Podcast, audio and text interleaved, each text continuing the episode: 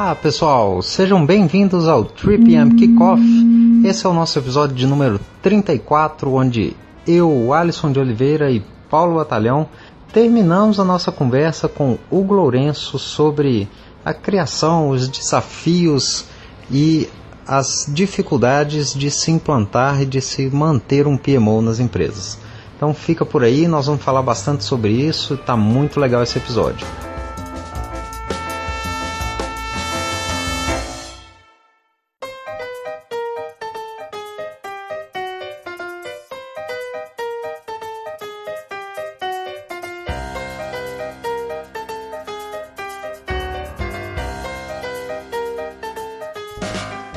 Você está falando muito aí de integrar áreas, de que isso é uma necessidade que você vê de agora para frente e também que já vem acontecendo, áreas se integrando e falando muito também de geração de valor. Essas duas coisas são, são conceitos muito presentes em organizações que adotam práticas ágeis, né? Ou o agile, como o pessoal gosta de dizer. Como é que o PMO se encaixa dentro de uma organização desta? Isso aí já é assunto já que dá bastante briga aí no mercado também. né? E na prática é bem, é bem difícil né, atuar nesses dois mundos. Mas assim, difícil na minha visão porque, porque as pessoas querem que seja difícil. Né? Ah, que tradicionalmente, né, tradicionalmente o PMO ele é montado para trabalhar com os processos tradicionais, né, com método tradicional.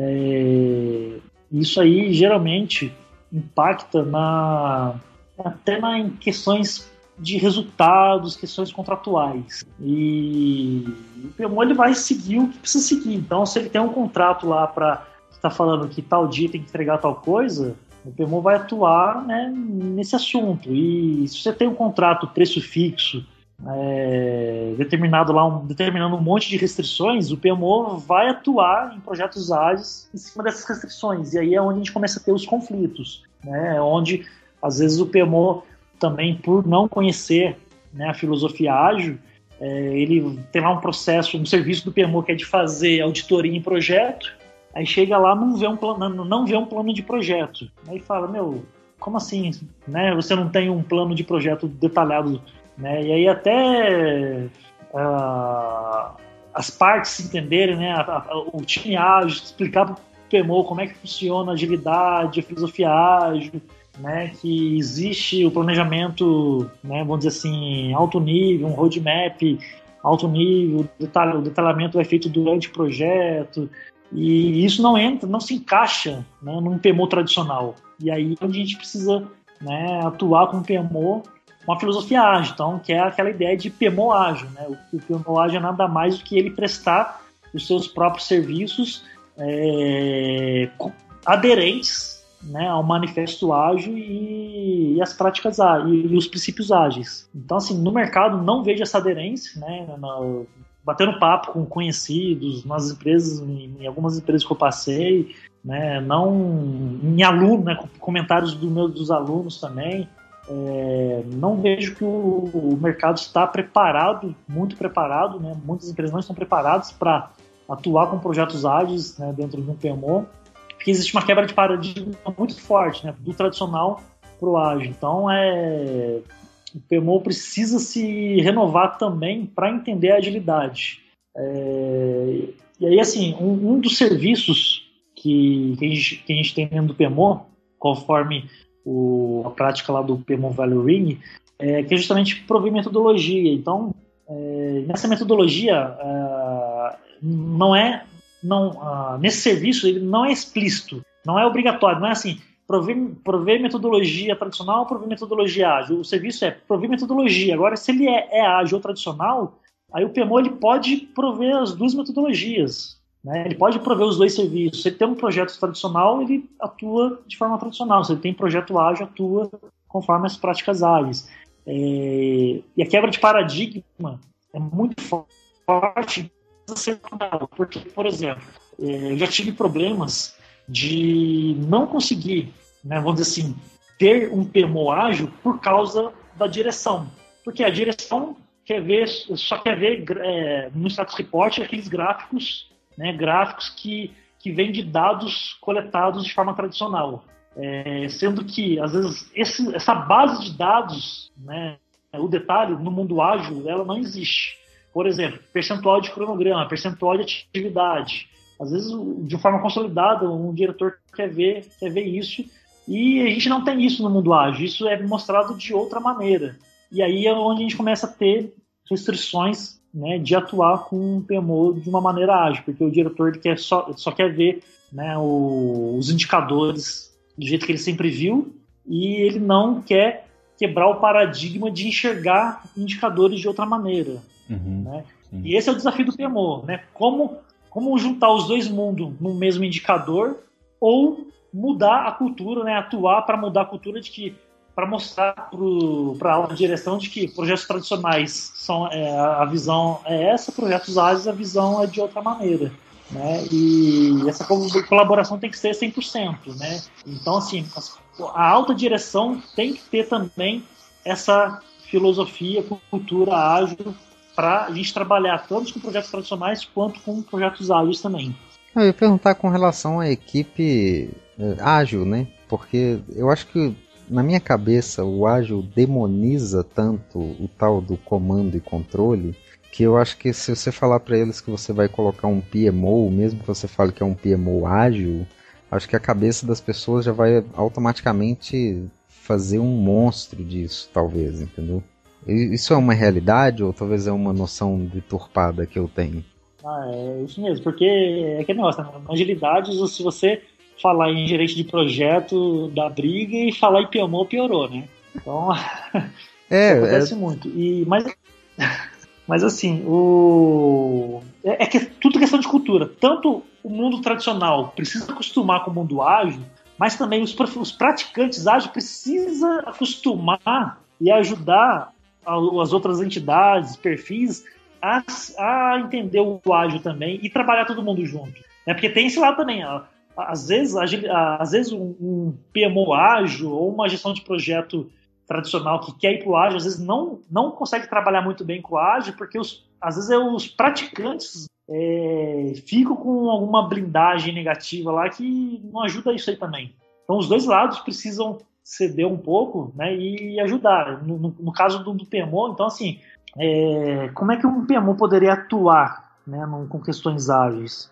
É, ele poderia, por exemplo, é, entrar dentro do time, né, entrar que fala assim, né, participar do projeto, ter, fazer, ver as questões de inspeção, adaptação com o time lá, coletar as informações que ele precisa, quais informações, por exemplo, que ele pode precisar, em vez de ficar perguntando o percentual de cronograma, né, como é feito no tradicional, é ele analisar se realmente no final do sprint a equipe entregou o que foi prometido, né, lá no, na reunião de planejamento, o software está realmente funcionando, que esse é o principal medida de, de progresso na agilidade, é, na, na, numa retrospectiva. Né? Os processos estão sendo melhorados, quais são, quais são os processos que precisam ser melhorados, como que o PMO pode ajudar na melhoria desses processos, é, as ferramentas que o time está utilizando estão adequadas para esse projeto, estão adequadas para a equipe, o que o PMO pode ajudar para melhorar essas ferramentas. É, numa, numa reunião de revisão, é, se o cliente está satisfeito ou insatisfeito, o porquê, né, qual, qual é a causa raiz, é, ajudar a equipe com gestão de risco dentro, dentro do projeto, que a gestão de risco a gente tem que fazer mesmo em projetos ágeis, é, com métodos, ferramentas para auxiliar o time. Então, assim, tudo isso o PMO ele pode entrar no time ágil e ajudar a equipe nesse sentido. E a equipe precisa estar aberta para receber essa ajuda também, né? Mesmo que, que o PMO não, não faça parte do time, mas é o quê? Mas é um braço direito que pode estar ajudando efetivamente o time nessa, nessa questão aí. E então é esses quebra de paradigmas que, que eu vejo que a gente precisa ter.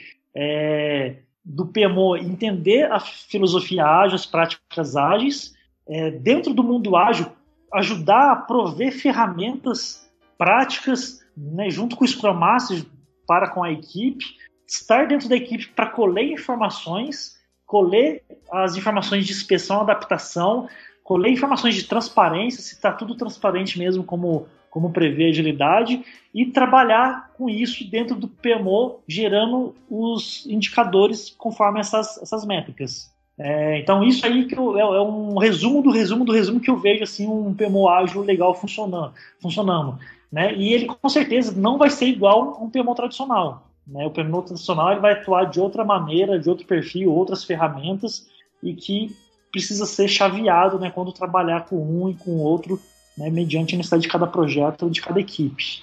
Uhum. Mas é um assunto bem difícil de de né, da gente gerar essa cultura desde nível desde o nível organizacional até mesmo dentro das equipes. É, eu acho que hoje a, algumas empresas já não estão preparadas para entender o que é agilidade. E nesse ponto também não estão preparadas para entender o que é um PMO.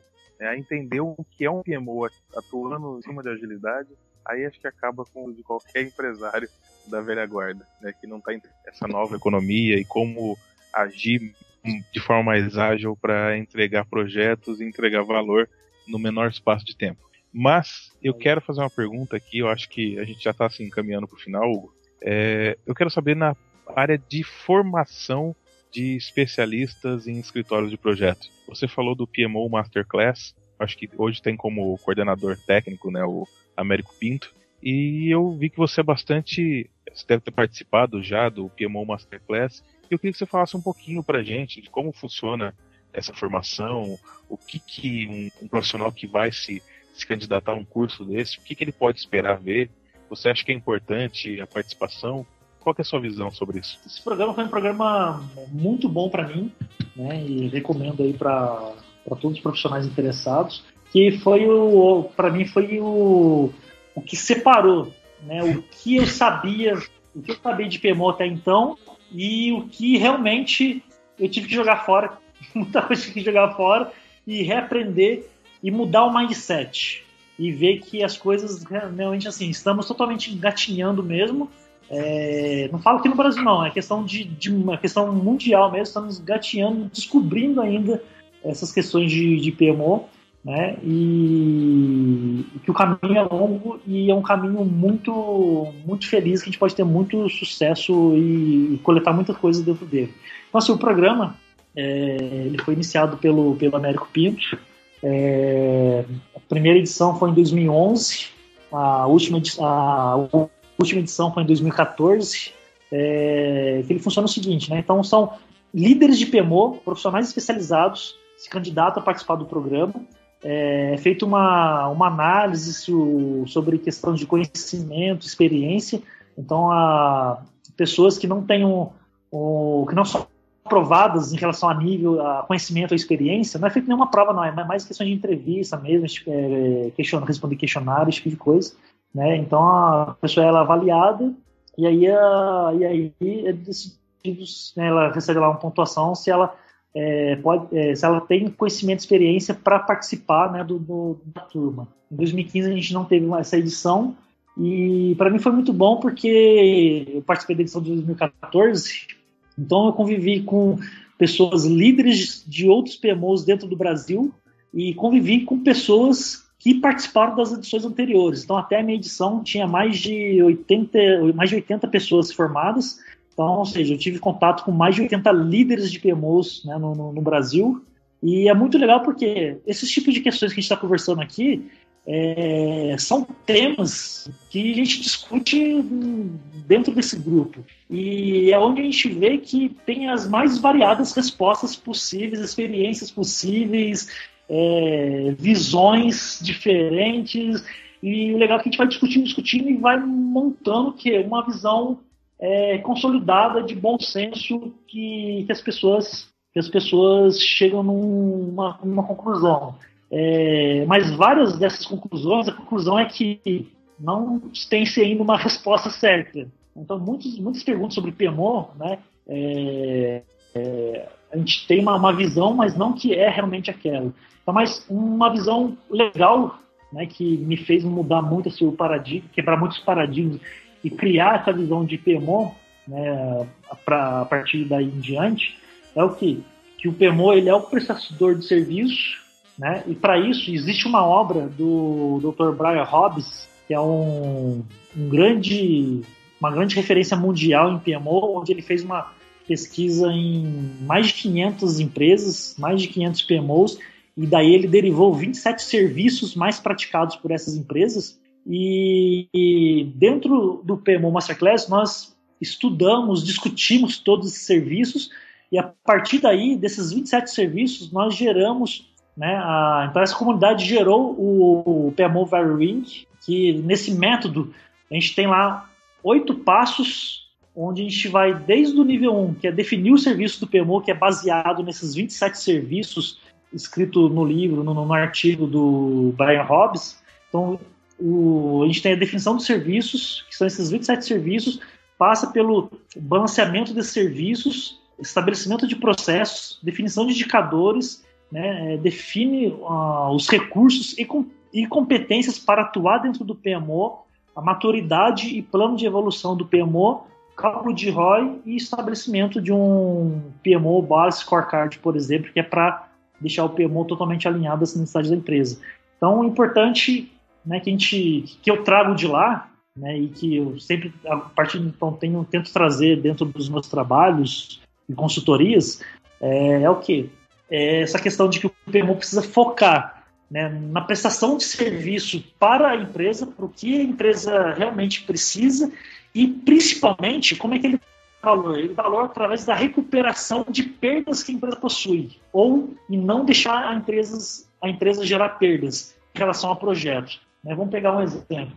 É, vamos supor que a gente consiga calcular dentro de uma empresa que, por problemas de comunicação, a empresa perde 20% financeiramente falando, 20% da sua, é, do seu investimento de projetos é a perda por causa de questões de comunicação.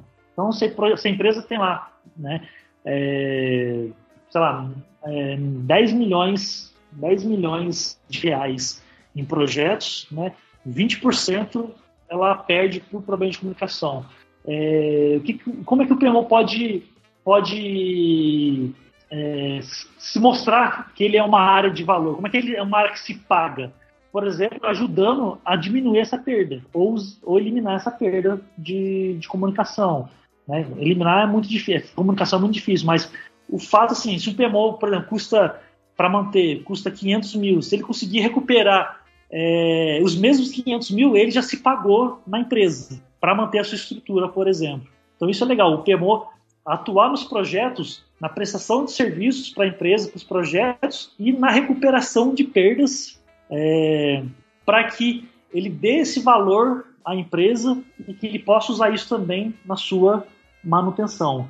Então, é, esses dois itens foi o que eu trouxe muito forte desse PMO Masterclass que realmente tem agregado valor né, no, no meu dia a dia. Hugo, super legal. Eu acho que esse tema do PMO Masterclass é um. Talvez ele não seja tão conhecido assim para quem não está no, no meio mesmo, né? Eu acho que é super legal a gente comentar como é que funciona e como é que as discussões se dão lá dentro também. Eu queria para a gente fechar agora, porque assim nós já estamos bem avançado no tempo, o Paulo já mas essa é uma pergunta que eu queria te fazer porque você participa de dois projetos que também são relacionados a gerenciamento de projetos, um deles também relacionado a PMO, que um deles você é um dos coordenadores da PMO Global Alliance é, e o outro que você é o idealizador e fundador do PM Valley Day, que é o grupo de gerenciamento de projetos ali no Vale do Paraíba. Eu queria que você comentasse rapidinho como é que funciona cada um desses dois grupos e como é que as pessoas fazem, se elas podem participar, como é que elas fazem para interagir, como é que elas fazem para buscar mais informações. O PMO Global Alliance é, ele foi iniciado em 2014 e tá, está no momento de reestruturação. Tanto é que o Global entrou, entrou recentemente. Era a PMO Alliance né, e o Global agora porque estamos expandindo a atuação dele, então ele é uma comunidade virtual de profissionais e PMOs que está em formação e que é coordenado pelo Érico Pinto. É, logo, logo a gente vai ter novidades sobre ele, né? É, mas assim, está sendo reestruturado e o objetivo é esse, ser uma comunidade virtual de profissionais de PMOs, especializado em PMOs de forma global.